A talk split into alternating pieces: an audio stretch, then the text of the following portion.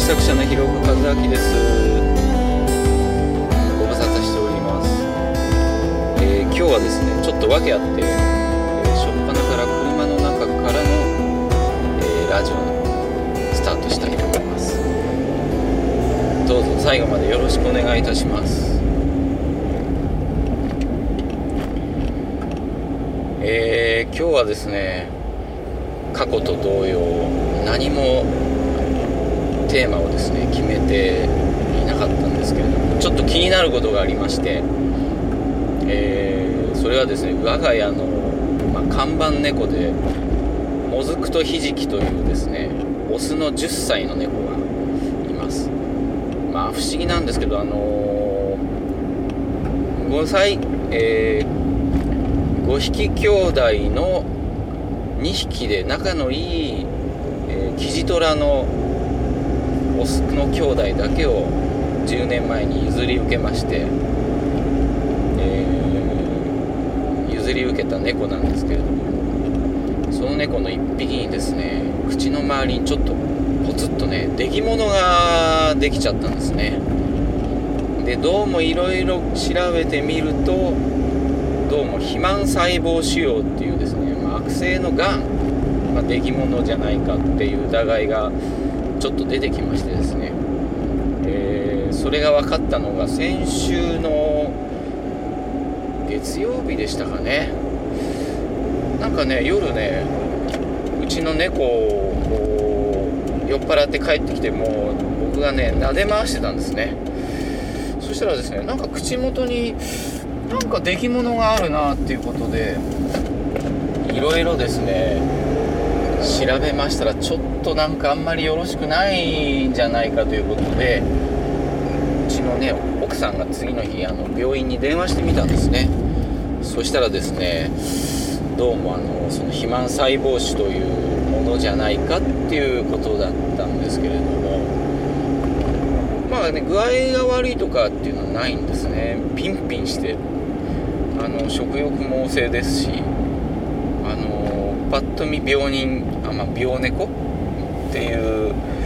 あのイメージは全くないんですけれども。でもやっぱりそういうねちょっとでもなんか気になる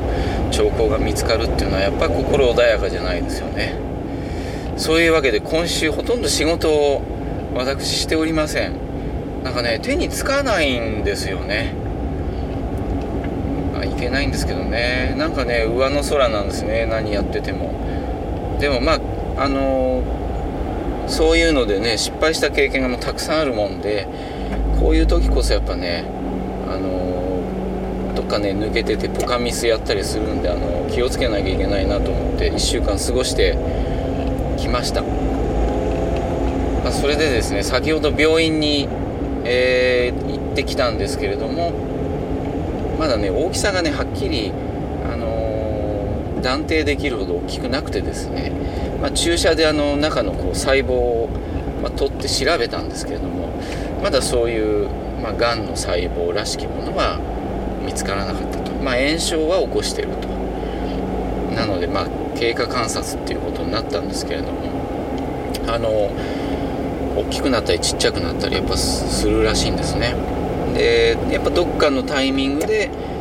まあ、切り取って手術した方がいい場合もあるらしいんですね。でまだ上唇なんですね、えー、左の上唇とちょっとあのポツっていうのができてまして、まあ、あのおかげさまで早期発見で済んでるようなんですね。どうも。なので手術もそんなにあの大きく切り取らなくてもまあ大丈夫じゃないかって先生からおっしゃっていただいたんでちょっとホッとはしてるんですけれども。まあでもねあの縁起でもない話をしちゃうとけないんですけどやっぱしいざ何かあったらねもううちの猫も10歳おかげさまでなりましてまあ猫はね、え、20歳ぐらいまでは生きるっていうのが最近ねあの長生きする猫が増えてるっていうことですからあの10歳ってそんな病気になっちゃってもしねなんか腫瘍が転移してたりとかしたらどうしようなんて心配もしちゃうわけですよねでもそう考えると本当にあの人間って口では何とでも言えるんだなっていうことがちょっと今回ね分かったことなんですけどあの日々をね大事に生きようとかってやっぱ思うんですけどね。やっぱ人間の命っていうか周りの生き物もそうなんですけどね。分かっちゃいるけどなんかね無限に感じちゃうんですよね。でねそういうことがあって初めてねちのひじき。あと何年生きられるんだろうかとかね。やっぱそういう不謹慎なことをね考えちゃうんですよね。でもねいろいろねネットでね病気のこと調べてるうちにねあるあの同じようなあの症状でまあ肥満細胞腫でやっぱりあの最後あのね可愛い猫ちゃん亡くされた飼い主さんのブログがあったんですけれども読んでたらねやっぱしね猫はね自分が後生きるかなんていうことを考えずに今をね精一杯生きてるからそれでいいんじゃないかっていうことね書いてたんですね。それ読んだらねちょっとね僕ねあの頭ひっぱたかれたようなね気持ちになりましたね。本当に。なんか目からちょっと鱗が落ちたようなそうなんですよね。病気のことを考えてねあと何年元気でいられるかとかねそういうことをねくよくよしながら考えて生きるよりもね。やっぱ日々今こうやってね元気なうちのひじきが目の前にいるわけじゃないですか。そこをねやっぱしもっと大事に生きなきゃいけないなって向かい合ってね。まあじゃれじゃらしてあげたりご飯あげたり、まあ、うんちの世話してあげたりするわけじゃないですか。でねうちの猫はあのトントンっていうのが大好きでですね。まあ、お尻ねあの猫はちょっとお尻こうさすってあげたり触ってあげたりすると喜ぶんですけどうちのあのひじきはですねお尻を叩けっていう風にね要求してくるんですよね。でねもうあの時間と場所構わずねあの要求してくるんですけども。それでねトントンしてあげるんですけどね、まあ、気持ちよさそうにしてるんですよね。でもねやっぱりそういう時間をやっぱしね大事にこうひじきとのねスキンシップだとかこうなんだろうな向き合って暮らすことの方がね実は大事なんだなっていうことにね今回の件でちょっと私気づかされました。れね猫だけじゃなくて自分も本当はそうなんですよね。でもね一日一日をね今日しかないと思って生きるってねこれ結構大変なんじゃないですかね。僕がねあの以前お世話になったあの著者の方で車椅子の女優さん女優さんがいらっしゃるんですけれどもその方の、まあ、大先輩がですね実はあの杉村春子さんなんですね。でまああの萩生田千鶴子さんというその車椅子女性の車椅子女優の方はあの萩生田さんというお名前なんですけれども、えーまあ、自分が怪我をしてもうあの九死に一生を得て入院してる時にですね杉村さんから、えー、こういうアドバイスをね受けるわけですね。今日あることはね明日あるとは限らない。今日ないことは明日もないとは限らないのよって杉村さんがねアドバイスしてくださったそうなんですよね。でもそれっていや本当だってね思うじゃないですか。やっぱねいろんな事件があったりねあの本当に自分の身の回りでもそういうことがたくさんあったりするたびにああ本当そうだなと思うんですけどね。でもねいざね自分が命がどうなるとかね考えるとね実はねそこって何ですかね。今日はいっか明日やればいいや。まあこれはねめんどくさいな。なんか僕は苦手だからいいやとかね。そういう気持ちにやっぱしなっちゃうんですよね。でも本当はねやっぱり今しかないんでしょうね。あのそういうことをねすごく今感じております。いや今日はですね私今あの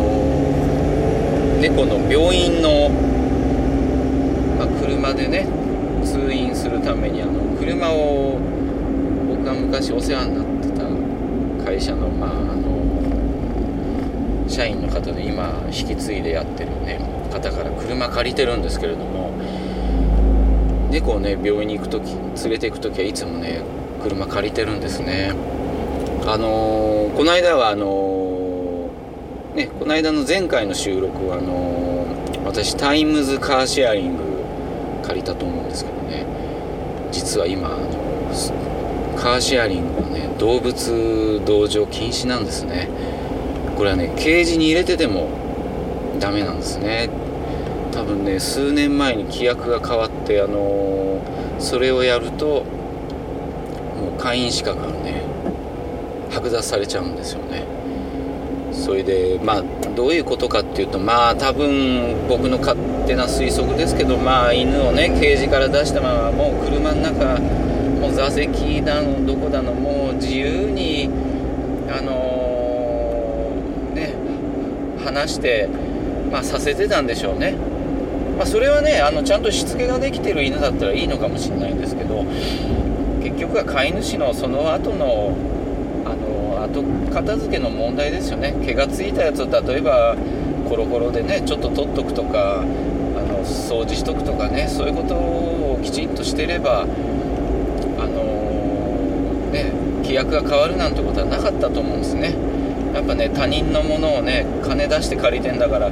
そんぐらいあの商売人商売で車貸した方がやれよっていうそういうねやっぱしなんか勘違いしてる人たちがいるんでしょうね。まあそれでそうなってしまいました。だから昔はねカーシェアリングで車を借りて猫を連れてったんですけども今はそうやってね車をまあいいよって言ってくれる方から車を借りるしかちょっと手立てがなくなってしまいました。あのもし関係者の方聞いてたらお願いなんですがあの動物も同乗できるあの専用のカーシェアリングをねあの全てのあのステーションじゃなくてもいいのでどっかね作っていただけませんかね1台だけでもね。あの結構ねそういう利用でねやっぱ猫ってねうちね実は今猫1匹6キロぐらいあるんですよ。これね1 2キロの猫をね病院にね担いで連れていくわけにもいかないですしやっぱね車しかないんですよね。もうそうなるとねやっぱし、まあ、うちはねマイカーを、うん、あえて今マイカーを乗らないような暮らしをしてるんですけどもそういう人たちにとってあのカーシェアリングって便利な存在だと思いますのでそういうね、えー、ちょっとニッチなあのもしかしたら重要なのかもしれないんですけれどもあのそういうことをぜひあのタイムズのね上層部の方々ちょっとご検討いただけたら大変。私もう宣伝しまくりますよラジオで本当にね。どうぞよろしくお願いいたします。てなわけで今日はちょっと車を今、えー、借りた車をですね返しに今ちょっと、えー、運転しながらあそうだ。ここで録音できるなと思いつつ今録音をしてるんですけど。なんで IC レコーダー持ってきたかっていうとですねいつもあの動物病院であの話を聞くんですけれどもあのね親バカっていうかねあのあんまり悪い話じゃない時はねもうすっかり忘れちゃうんですね。でだからもうあの今今日はなんか悪い話が出たりまあいい話が出てもそうなんですけどもあの聞き漏らしても後で確認できるようにですね IC レコーダーをずっと持ってあの病院に行きました。でもね最近の IC レコーダーってね本当に性能いいですよね。どんなあのカバンの中入れといてもねあの擦れたねシャカシャカ音はもうしょうがないとしてもねあの音がこもったりとかねしないんですよね。内蔵のマイクでですよ。私あのソニーのあのちっちゃい IC レコーダーでねあの USB の端子がもう内蔵されてるやつでバッテリーもねあの内蔵で USB で直接その充電しながらあの録音したね音声データをこうパソコンに転送することもできる、まあ、優れもんなんですけどね。1回充電するとですねどれくらいとできるのかな？20時間ぐらいは充電できるんですかね。なかなかね素晴らしいあのまあ物書きをしたり、まあ、出版の仕事に携わるまああのねなんか取材する必要があるような人にとってはあのもう IC レコーダーは今やなくてはいけない存在ですけどなかなかあの素晴らしい製品ですね。はい。あれ？なんかパトカーが来てまして車が2台止まってますんでどうしたんですかね？事故ですかね？ああ事故のようですね。ねえ休みの日はね本当にあのまあ俗に言うサンデードライバー。まあ私もサンデードライバーに今なっちゃってますけどねあの場所多いのでつまんない時でねちょっと事故起こしちゃったりっていうのがありますよねあの皆さんもぜひ気をつけて安全運転をねしていただきたいと思いますあと私ちょっと皆さんにあのこの場を借りてあのすいません。あのお礼とお詫びをあの先日ねちょっとツイッターにあの、まあ、会社が大変だみたいなのをあのちょっと書かせていただいたらですねあの皆さんねすごく心配していただいてあのすごく声援をいただきました。本当にありがとうございます。あのと同時にですね本当にあの皆様にご心配かけてしまいましての申し訳ありませんでした。で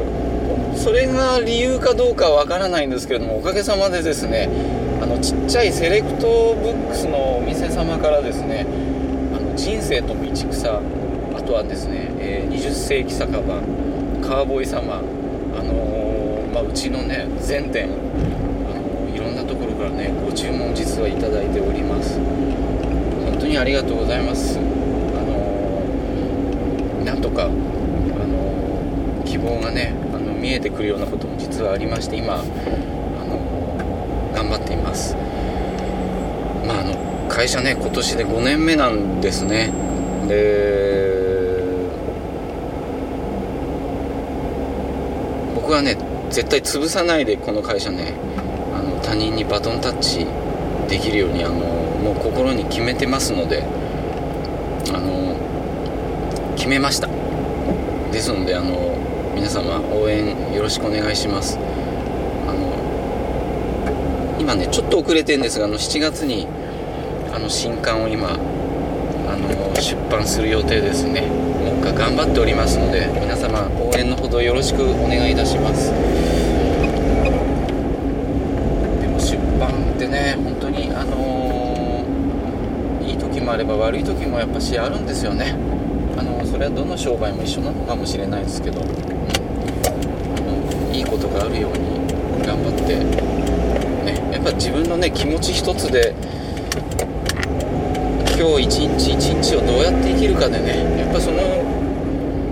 あの価値もね変わってくるんだと思うんですよね。やっぱそれをねきちんとねあのやり続けていきたいと思います僕もこうやってねあの本当に皆様に支えられて今出版をやっていますしあの僕もなんですかねあの本当に声なき人々の声をですねやっぱし本というもので形にしてですねあのなんかお役に立てればいいなと思って頑張ってますのではい。頑張ります。いやーなんか雨がねだんだんひどくなってきて私実はあの車を借りにバイクで来てるんですが帰りはねもうずぶ濡れになりそうなちょっと予感がしておりますね。まあでもあのうちの猫もとりあえずはまあ経過観察ですけれどもちょっとうーん良かったのかなと思ってあのねうちの猫性が全うできるようにちゃんとねあのおい1日3回ね美味しいご飯が食べれるように私も頑張って働きたいと、えー猫のため家族のためにねあの働きたいと思います。いや今日はあのまたね取り留めのない話で終わろうとしておりますけれども。あえてねちょっとこういう形式を少しやっていってあの私のね頭と口をちょっと鍛えてからあのまたねちょっといろいろゲストをねお呼びしたいなと思っております。はい。それではまたあの次回お会いしたいと思います。ね。皆さんもあの良い一日をお過ごしください。さようなら。